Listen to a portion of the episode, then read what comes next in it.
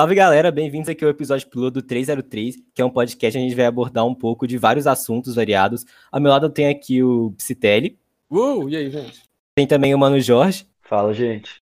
Então, vamos lá. Para começar esse piloto, a gente decidiu, a gente vai falar sobre o DC Fandom, que foi um evento da DC aí que aconteceu nesse último final de semana, do dia 22 e 23 de agosto. E bora lá, a gente vai falar um pouco sobre tudo.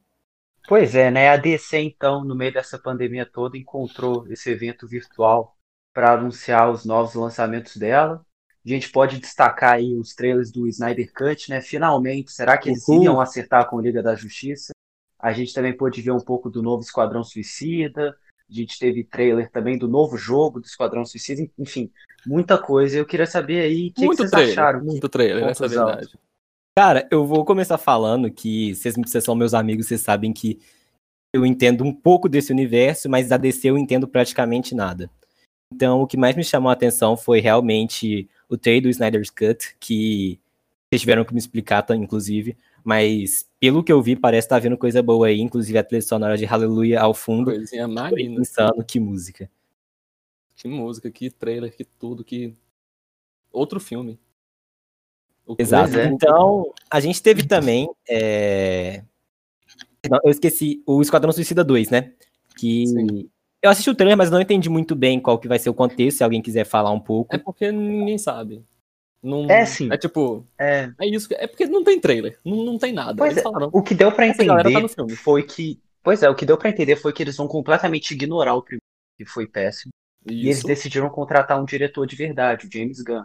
E uma coisa que me chamou muita Ah, atenção, rapaz. eu gosto muito do James Gunn pelo humor dele. Ele não gosta James de humor Gunn. fácil. Só. Desculpa te cortar, mas James Gunn é aquele cara que teve na polêmica, né? Isso. Um Isso, exatamente. James Gunn. Inclusive, ele- como diretor ele- de Guardiões da Galáxia. Pois é, Isso, ele é o- assinou com a DC, inclusive, num período que ele tinha sido demitido da Marvel, mas depois ele acabou sendo chamado de volta. E eu acho que esse E- filme do Esquadrão Suicida pode ser muito interessante justamente por esse humor do James Gunn, que ele trabalha muito bem, né? Você vê o, Esquad- o Guardiões da Galáxia, Sim. então é, era um, um grupo de heróis assim que não era muito conhecido pelo grande público, e ele conseguiu trazer e virar o Groot, o Rocket, todos os personagens Virou icônico, Esses dois personagens, o Rocket principalmente, é um ícone do humor da, da Marvel, principalmente esse humor mais ácido que tem. Pois é. E aí eu queria, inclusive, chamar o. Psitério aqui, que entende bastante. É, eu não sei se você concorda, mas a Marvel, ela acabou de terminar, provavelmente foi a maior saga da história do cinema. Sim. É, muitos filmes, muitos anos, muito dinheiro envolvido. E todo fim de uma era costuma ser turbulento. A gente sabe que a fase 4 da Marvel vai ter sequências de filmes, mas também vai introduzir é, é, gente nova ao universo e gente que não é tão conhecida como Shang-Chi. Então Uhum. eu acho que esse é o momento perfeito para DC fazer o que ela não fez nos últimos anos, para DC tentar Sim. bater a Marvel. Não sei se Tentar concorda. acompanhar, pelo menos. Sim. Tentar acompanhar. é, Falar, olha, nós, nós temos coisa boa também. E a gente não segue o mesmo padrão em todo filme. Porque, Pois é. vamos o- mudar, esse é o o que- diferencial. é, Apesar o de que eles eu não acho saberem que a- fazer.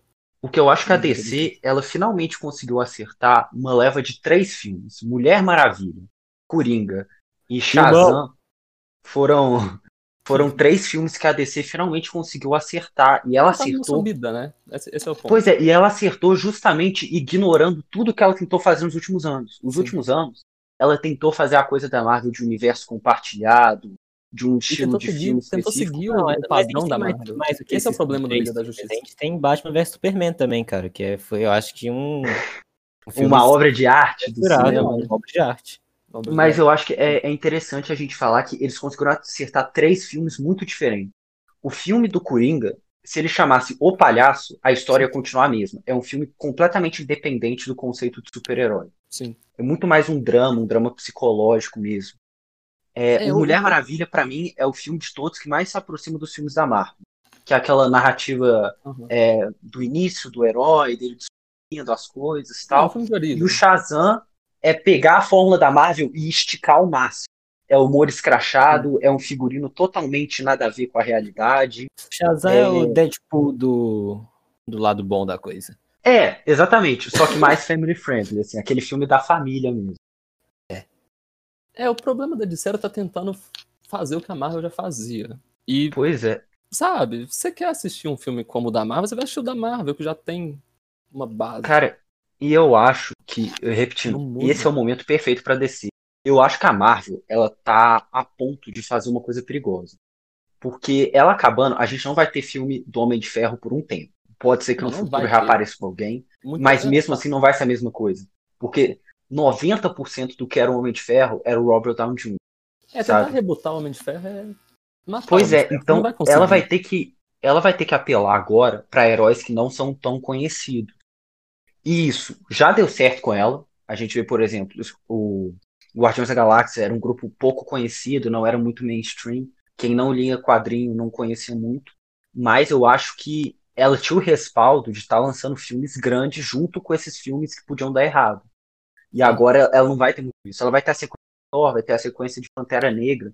Mas ainda assim, eu acho que não tem aquele filme que fala assim: esse filme vai dar certo, então se esse der errado, não é tanto problema. Uhum.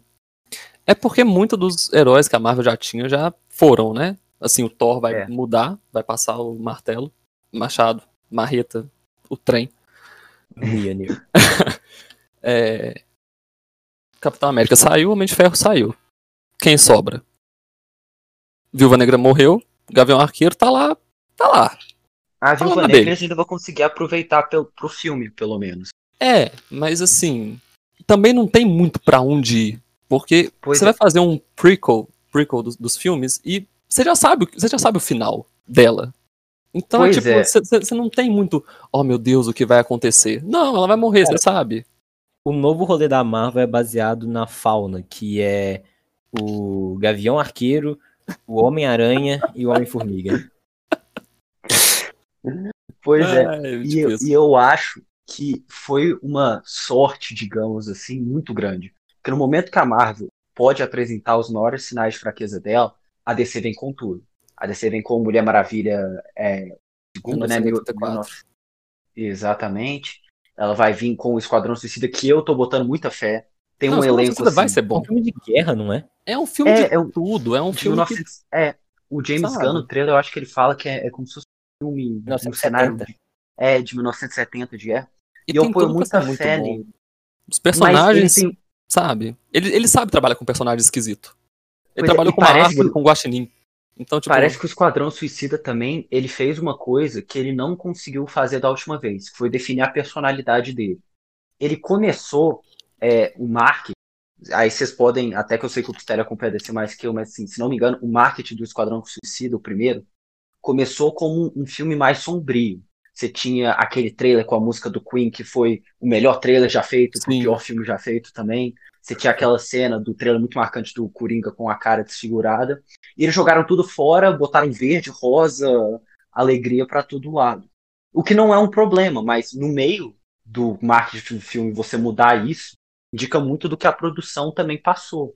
E você ter essa linha reta sim, desde foi, foi, foi uma produção meio conturbada, vai, digamos assim. Igual Você tinha atores que não estavam felizes, Margot Robbie não estava feliz com aquele figurino, que, né, vamos concordar que aquele figurino é só pra, tipo, Exato, todos Né? nós entendemos. É. porque Eles. O- o você não vai ter- pra ca- caramba de uma guerra de calcinha, não, não, não funciona assim. Exatamente.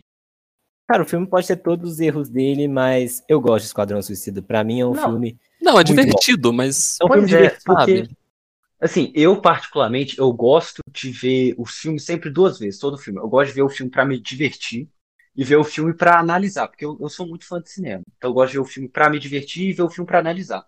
O Esquadrão Suicida como um filme que você vê com os amigos, de tarde, assim, é muito legal. Um filme que ele tem vai porque ele, explosão. ele é divertido, isso. É, é- é um filme divertido. Agora, se você for analisar a parte técnica e, e cinematográfica da coisa, é um desastre.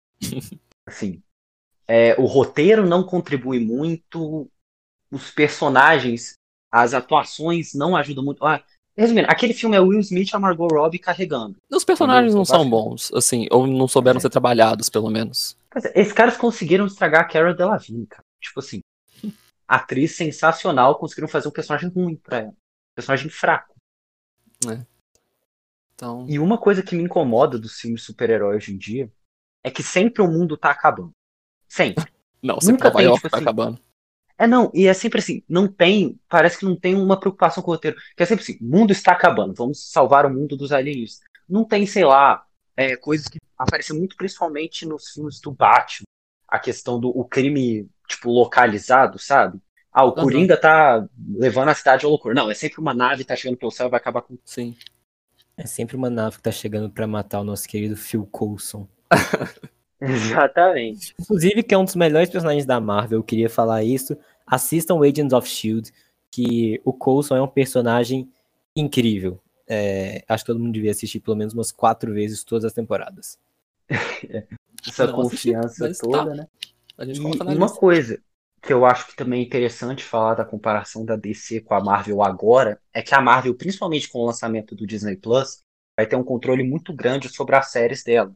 E a gente viu que no anúncio da fase 4 da Marvel, o- os grandes nomes pesados mesmo foram anúncios de séries. Enquanto a DC tem as séries dela, que na minha opinião inclusive são melhores que as da Marvel, mas parece que agora ela realmente está focando na produção para o cinema. Não sei se vocês concordam. Uhum. Mas é que acaba que são duas coisas, eu acho que meio, sabe, diferentes. A Marvel tá tentando fazer um universo interligado com as séries também. O que é inteligente. Você, você vai promover o Disney Plus, querendo ou não, porque a partir do momento que você faz uma série e um filme que depende dessa série pra ter sentido, ou pelo menos mais sentido, Mas você acha que isso faz promovendo. sentido? Porque o Disney Plus não precisa mais de promoção, tá ligado? Porque além de todo o conteúdo Marvel, a gente tem todo o conteúdo Disney, que tem muitos e muitos e muitos estúdios. Mas Não, o que eu acho sim, que. Se mas fazer isso como, como é, um programa de marketing, você vai acabar estragando o seu sua obra que está sendo construída há muito tempo e que eu acho que não precisa de uma coisa dessas. não acho que seja, tipo, marketing em si só, mas o, o, o que o Disney Plus teria, assim, de peso, além dos Pois é. filmes que já existem, que todo mundo já viu? Porque, assim, você entrar no mercado da, da competição do serviço de streaming, hoje em dia é muito complicado. A gente tem o, o mercado praticamente monopolizado por duas.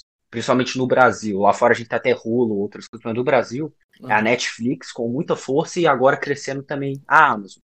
Que são duas, é, são duas empresas que, apesar de, é, de criarem conteúdo original, elas têm muito conteúdo dos outros.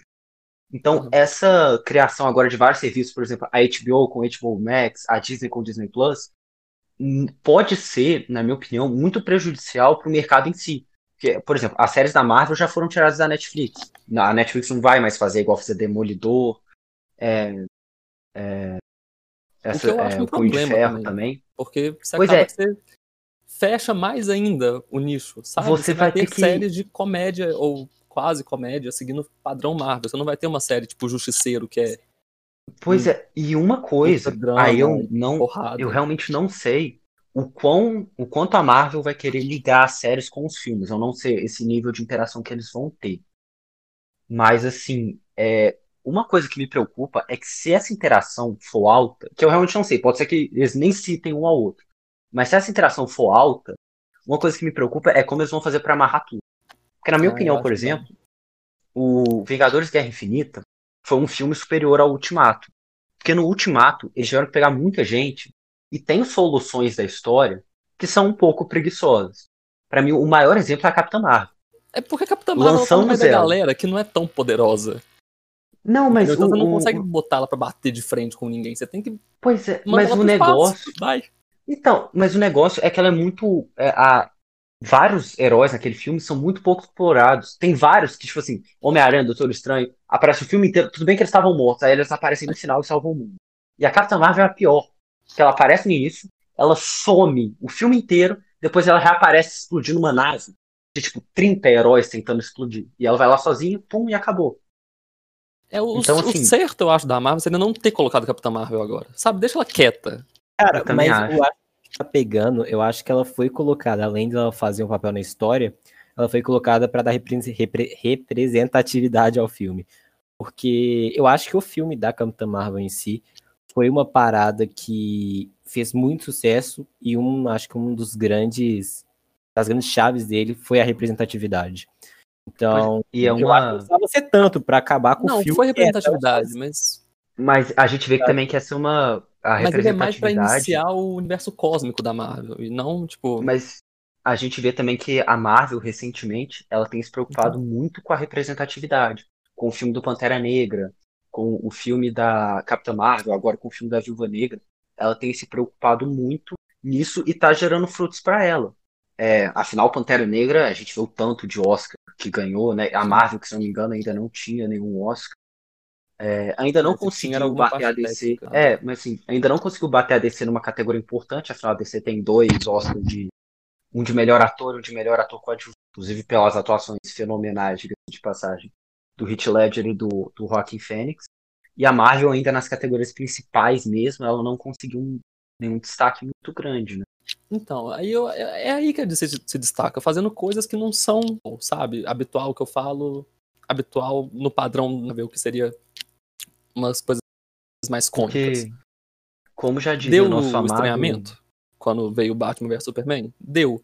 Mas, mas é aí que ela se destaca, né? Fazendo diferente. Tipo, teve o estranhamento de Batman vs Superman, que todo mundo achou que ia ser um filme de porradaria entre Batman e Superman. Depois foi só, tipo, uma briguinha, uns tapas na cara, assim. Mas ela tem futuro fazendo diferente, eu acho, sabe? A maior prova disso, eu acho que seria o Coringa, que não é Fórmula Marvel, não tem nada de Fórmula Marvel, nem de. Não tem nada de Marvel.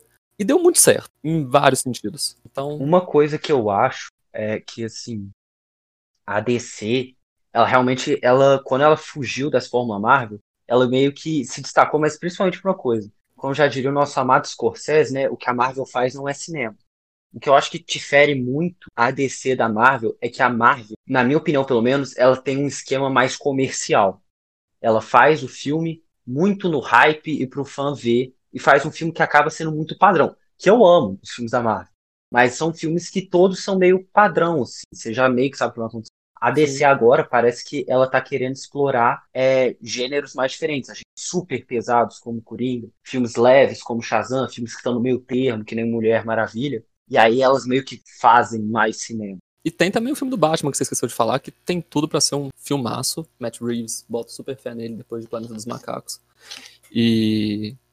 E um filme meio de suspense, um negócio meio detetive, explorando a- os pensamentos, né? A mente do Batman. Porque vamos concordar que o Batman não é normal. Ele paga de super-herói, mas ele é. Pô, é um maluco que se veste de morcego e bate no povo. Eu acho que esse filme do Batman também é uma ótima oportunidade pro Robert Pattinson, porque todo mundo que faz esses filmes de franquia acaba ficando muito marcado.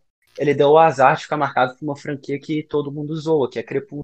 Sim. Mas as pessoas não, principalmente eu vi isso muito quando ele foi anunciado como o novo Batman, simplesmente pararam de acompanhar ele. E ele, desde, a- é, desde o Crepúsculo, ele fez muitos filmes, principalmente filmes independentes, de muita qualidade. Se não me engano, É, ele estava no Farol, né? Tava. preto e Eu acho que essa é a chance dele de conseguir, de fato, um espaço, sabe? Porque ele ficou marcado pelo. Crepúsculo. É. E depois meio que, sabe, meio que deu uma sumida, ninguém sabe muito o que faz Ah, da vamos vida. combinar que ele nunca vai perder esse poço de crepúsculo. Não, provavelmente não Pois vai, é. mas, mas o Batman tá aí pra dar um chega pra lá no, no Crepúsculo, sabe? Pois é. E ele ele isso tem, que ele você tem falou a chance dele. de se meio que se colocar na indústria de novo e sair um pouco desses filmes mais o farol, uns, né? ele, ele tem mais é, possibilidades, mais Oportunidades. oportunidades, isso. E isso que o Bernardo falou é, muita, é muito verdade. Pouquíssimos atores é, que se destacam por uma, por uma, digamos assim, uma sequência de filmes, né? Uma trilogia que seja, uma série que seja. Pouquíssimos conseguem é, brilhar fora. A gente pega, eu vou citar, por exemplo, aqui Friends, né? Uma série assim que eu nem assisto. Mas assim, a gente vê que daqueles ali, a que mais conseguiu destaque fora de Friends e conseguiu realmente criar uma carreira muito, muito sólida como atriz foi a Jennifer Aniston. Outros Sim. participaram de outros filmes, mas saíram, é, assim, meio que sumiram. A gente vê também, por exemplo, Jogos Vorazes. A Jennifer Lawrence já tinha uma carreira antes, que eu acho que isso muda muita coisa. Já tinha uma carreira antes e conseguiu seguir depois. A gente vê ela em Passageiros, em Operação Red Sparrow. Sim, consegue meio que transitar entre vários nichos. Pois é, e a gente vê, por fica exemplo, que por, um É, só. outro, outros personagens, por exemplo, o, quem lembra do Peter Mellark de Jogos Vorazes, sumiram, assim, Sim. do mainstream. Então são poucos que conseguem fazer essa transição, e eu acho que o Robert Pattinson tá no caminho para conseguir. É, ele, ele tá no caminho pra se. Ele é, uma, ele é um ator muito versátil, ele faz bastante coisa, mas é realmente uma chance dele conseguir mais espaço, sabe? Mostrar, olha, galera, eu não sou aquele vampiro brilhante, eu consigo fazer mais do que isso. E Pois é. conseguir fazer mais coisas. Tipo, ele tá no Tenente agora, do Christopher Nolan, que também. Ele sempre vai ser nosso vampirão brilhante. Não, vai. Inclusive, ele saiu de vampiro brilhante pra, pra morcego. Só queria deixar esse, essa observação aí no ar. Opa. Opa! É, eu acho que uma coisa que a gente podia falar aqui também para já começar a fechar um pouco aqui nosso podcast é que a- foi anunciado também um novo jogo do Esquadrão Suicida, né? É, e a jogos foi, foi sempre uma área que a DC cons- é, costuma se sair melhor que a Marvel. A Marvel recentemente lançou o jogo do Homem-Aranha pro PS4, que inclusive eu joguei em dois dias, é maravilhoso, gráfico, jogabilidade, tudo mas que historicamente a DC costuma se sair melhor, né? Ficou a série Arkham, Batman Muito também, boa, por sinal. muito É boa, e ela tem agora bo- ela tem bons personagens. que, ela tem e, muito e eles não souberam trabalhar. Sim, Arkham é muito bom, o Coringa do Arkham é muito bom, o Batman do Arkham é muito bom, são todos muito bem trabalhados, sabe? Num- E, e esse jogo do Esquadrão Suicida eu acho que é muito empolgante, principalmente pelo trailer. Eu gostei dos gráficos. Eu acho que talvez a movimentação dos personagens seja um pouco mais de polimento, mas os gráficos parecem promissores. E assim, eu acho que tem tudo pra dar certo. Tem tudo pra dar certo. Os personagens são muito bons, ela, ela, ela, ela pode brilhar. E esse jogo do Esquadrão Suicida vem de certa forma pra competir com o jogo dos Avengers que saiu agora. Assim, na minha opinião, não me convenceu. É, É, é meio. né? eles Cara, criaram- é estranho porque você não pode usar a cara dos atores e atrizes. Pois é, eu acho que a Marvel, nesse ponto, ela, tipo assim, a gente sabe que é muito caro o direito de imagem de todos os atores da Marvel, mas eu acho que é algo que eles tinham que ter investido. Porque o Thor não é mais um personagem dos quadrinhos. O Thor é o Chris Hemsworth. O Homem Sim. de Ferro não é o Tony Stark. É o Robert Downey Jr. Você tirar essa caracterização dos personagens no jogo, eu acho que pesa muito, porque você perde uma identificação muito rápida. Entendeu? E um apelo muito maior que é ter. E eu também, assim, eu não tive a oportunidade de jogar ainda, mas pelos trailers, não gostei muito dos gráficos, a jogabilidade pareceu interessante, mas não me convenceu, assim, tanto quanto esse do Esquadrão Suicida parece estar sendo promissor. É, eu acho que o maior problema talvez seja mesmo a questão de não ter o rosto dos atores, porque você cria um estranhamento. Você fala, tá, mas esse maluco não é o Thor. O Thor é o Chris Exatamente. Hemsworth. Esse maluco não é o Capitão América. O Capitão América é o Chris. Evans. E, e a gente vê esse efeito também muito em outros jogos. Eu vou citar aqui o Cyberpunk, né, da CD Projekt Red. O Keanu Reeves vai fazer parte do jogo. E quando ele apareceu no trailer, uma toda uma onda de pessoas que talvez não consumissem o jogo, não fossem comprar, não fossem jogar, voltaram sua atenção para ele, porque o Keanu Reeves Sim. é um grande ator. E isso na Marvel ia ser potencializado por mil, por cem mil, porque são atores que viram quase ícones assim. Por exemplo, é, eu comparo, eu gosto de comparar muito isso com o Michael Jackson. O Michael Jackson, você sabe que ele foi um, um cantor excepcional quando você conhece as músicas dele e não sabe que é dele. Você sabe a letra inteira. Mas virou quase um produto cultural assim da humanidade que você nem sabe que é dele. Você E sabe que existe, você atores- conhece, mas você não sabe quem que fez. É, pois é. Você vê muito música do Bruno Mars também. Quem nunca conhece aquela música, aí você fala, gente, é do Bruno Mars. Não sabia. O Pharrell Williams também. Sim. E, e aí eu acho que é isso. Eles perderam a chance de criar uma identificação muito grande que podia ajudar muito nas vendas e principalmente nessa nova jornada que a Marvel está tentando começar nos jogos, né? Que ela não tinha muito sucesso e agora ela tá com o vai Homem-Aranha. continuar com sem ter. Acho que ele vai continuar sem ter. Com esse Vingadores aí, não. é. E agora eu só queria, só queria voltar só um pouquinho no Snyder Cut, só pra gente falar um pouquinho dele, porque eu acho que vale a pena ser dito, porque eu tô pondo muita fé nesse filme. E se eu quebrar minha cara, eu vou ficar tão triste. Porque tem tudo pra ser muito bom. Tem tudo pra ser muito bom. Tem um Batman que não faz piada. Tem um Batman que, sabe? É o Batman. E. E outro filme. Outro filme completamente, outros personagens completamente diferentes da forma como eles foram escritos. É, cara, sobre o Snyder's Cut, o que a gente tem pra fazer é, é realmente só esperar pelo melhor, o que eu acho que vai acontecer, porque temos aí dirigindo um belíssimo diretor. Um belíssimo trailer. Que só o, tra- o trailer já é melhor que o primeiro, que o Liga da Justiça. Vamos combinar que não é muito difícil também, né? Justíssimo. É, cara, você tem mais alguma coisa para acrescentar? Por mim aqui, eu não conheço muito a fundo do tema. Por mim, eu já falei tudo que eu tinha.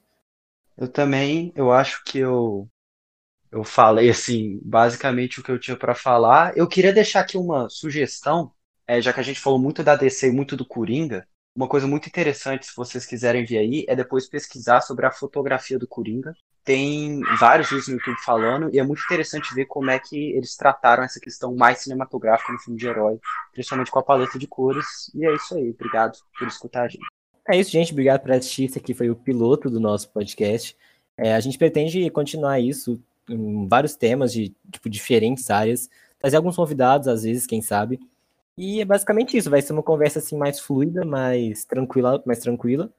E espero que vocês tenham gostado. Foi isso.